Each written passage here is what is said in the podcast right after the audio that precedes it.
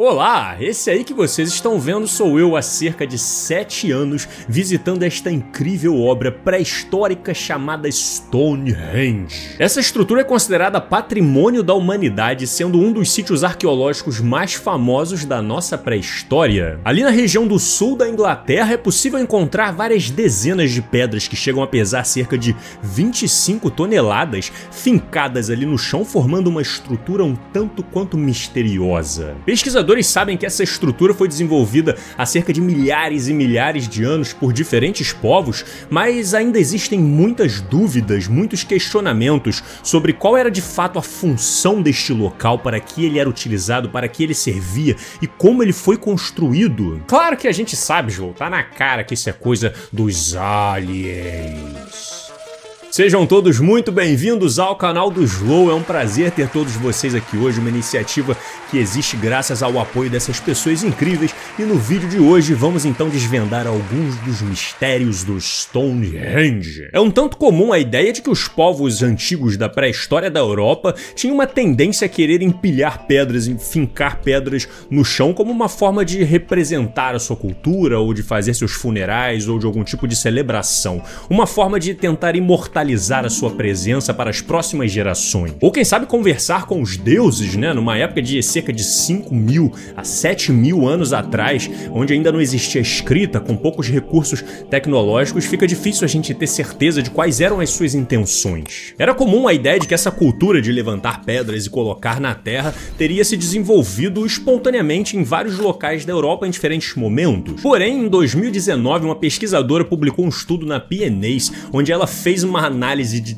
cerca de 2.410 sítios arqueológicos espalhados pela Europa em busca de tentar estudar a história dessas pedras e criar uma linha do tempo para tentar traçar a sua origem. E o que ela percebeu é que esta cultura parece ter tido um ponto de partida, iniciando-se ali com um povo caçador-coletor que vivia na região ali do noroeste da França cerca de 7 mil anos atrás. Eles teriam iniciado essa tradição que ao longo dos próximos anos, das próximas gerações, teria ido se espalhando aos poucos, principalmente passando pela costa da Europa e adentrando ali pelo mar Mediterrâneo, levantando indícios de que esses povos já navegavam e dominavam a navegação, até porque foi encontrado gravuras de animais marinhos, como uma baleia cachalote, por exemplo, nessas pedras, o que fortaleceria ainda mais essa hipótese. E dali do norte da França para a Inglaterra é um pequeno pulo, né, indicando que pode ser que o Stonehenge seja uma parte desta herança cultural. Arqueólogos chegaram a identificar ali onde é a região do Stonehenge e alguns buracos que teriam sido feitos por povos caçadores-coletores há cerca de 10 fucking mil anos atrás. Buracos onde provavelmente foram levantadas pedras por ali e não por acaso estavam alinhadas com o leste e o oeste do horizonte, indicando que o local já começava a ter algum propósito ritualístico e possivelmente de sintonia com os astros. E desde então ali parece ter se tornado um local de interesse para os outros povos que viessem a passar por ali. Estudos genéticos demonstraram que um pouco mais de 4 mil anos antes da Era Comum, um povo de uma cultura de fazendeiros estava se deslocando ali da área do Mediterrâneo, do mar Mediterrâneo, onde eles teriam aprendido suas técnicas de agricultura ali próximo da região da Turquia, e foram se expandindo ali pela costa da Europa, seguindo o sentido norte, até chegar onde hoje são as ilhas da Grã-Bretanha. E por ali eles permaneceram com suas técnicas de agricultura e acabaram se tornando a cultura dominante na região. Ah, vocês ficam aí correndo atrás de bicho e planta o dia inteiro? aqui a gente faz a comida brotar do chão. E foram os descendentes desses fazendeiros que também trouxeram com eles novas habilidades e técnicas para grandes construções utilizando pedras que há cerca de 5 mil anos atrás deram início ao grande projeto do Stonehenge. Claro que o Stonehenge não era antes da forma como a gente vê ele hoje, né? Para ele chegar nesse estado aí foram passados muitos milhares e milhares de anos de chuva, vento e destruição e um monte de coisas que aconteceu nesse local que foi fazendo com que ele fique assim. E na verdade ele estava bem pior do que isso, né? Mais ao longo das últimas décadas, desde que começaram a identificar de fato valorizar o local, eles foram tentando reconstruir algumas coisas e preservar o ambiente para que a gente consiga compreender melhor a sua história. A estrutura passou por várias diferentes etapas de construção e de transformação que foram ocorrendo ali ao longo de cerca de mil a mil e quinhentos anos, tendo seu início a cerca de 3 mil anos antes da Era Comum. E no meio desse período foram levantadas dezenas de pedras gigantescas em forma circular, com outras pedras maiores dentro, formando uma espécie de T, alguns portais, pedras bem posicionadas, estruturas de madeira que obviamente foram se deteriorando com o passar do tempo. E olha, eu adoraria ter passado por lá para visitar o Stonehenge na época que ele estava no seu auge. Porque que baita construção que os caras fizeram ali ainda usando as ferramentas da época da Idade da Pedra e da Idade do Bronze. Ah, ah, ah.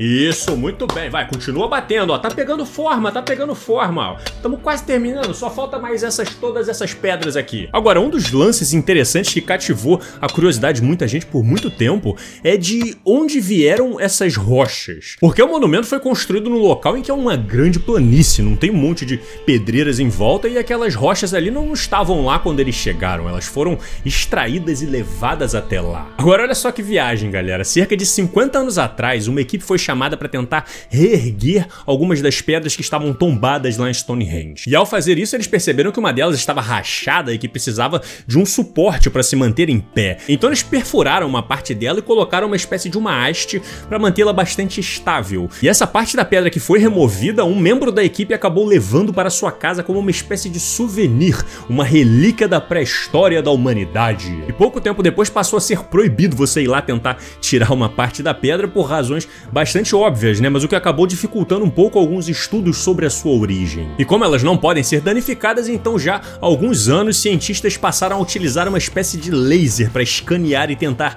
compreender a composição dessas rochas.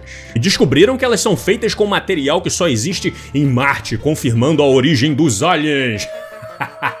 é zoeira, né, porra? Um abraço para os aliens. Aliens. Mas para conseguir uma precisão ainda mais fiel desta composição, os cientistas foram atrás desta relíquia tirada há mais de 50 anos e pediram um pedacinho dela, se ele poderia quebrar uma partezinha para então pulverizá-la e analisar do que ela é de fato feita. 99% de sílica, mas também ali um pouquinho de alumínio, de carbono, ferro, potássio e manganês, magnésio. Ha ha ha! Mais especificamente, 50 das 52 rochas chamadas sarsens em inglês, que são essas que ficam compondo esta parte circular da estrutura do Stonehenge, apareceram com esta mesma composição idêntica, demonstrando de que todas elas vieram de um mesmo lugar. Ah, se a gente sabe a exata composição dessas pedras, basta que a gente ache onde é que tem uma pedreira aí por perto com esta mesma proporção de elementos que a gente vai saber muito provavelmente de onde que elas foram extraídas. E o local encontrado encontrado com quase que 100% de confiança é a chamada West Woods, localizado na região de Marlborough Down, cerca de 25 quilômetros de distância de Stonehenge, já confirmando a hipótese levantada anteriormente pelos cientistas. Porra, meu irmão, transportar umas pedras de 25 toneladas por 25 quilômetros de distância não é bobeira não. Ah, ah. Agora, vocês estão achando isso muito, cara. Quando eles foram estudar as chamadas Bluestones, que são essas rochas que ficam posicionadas mais próximas do centro do Stonehenge, eles descobriram que a sua origem era nada mais, nada menos do que as pedreiras lá do país de Gales a cerca de 150 quilômetros de distância. Rapaz! Pois é, né? Como é que naquela época eles iam transportar um negócio tão longe assim? E por que é que foram escolher esse lugar tão distante para trazer essas rochas para cá? O que é que tinha de tão especial nelas que valesse todo esse esforço para trazer elas de tão longe? Por que não pegar rochas mais próximas? E quais foram os povos que fizeram isso? E principalmente, por que fizeram isso? E se vocês estão curtindo essa história e querem saber melhor o que, que rolava lá no Stonehenge há milhares de anos atrás e de que forma essa impressionante estrutura pré-histórica era utilizada, então deixe seu like, deixe seus comentários e se inscreva e ative o sininho para você com certeza receber o próximo episódio que sairá em breve no canal do João. Então um grande abraço, nós nos vemos já já e valeu!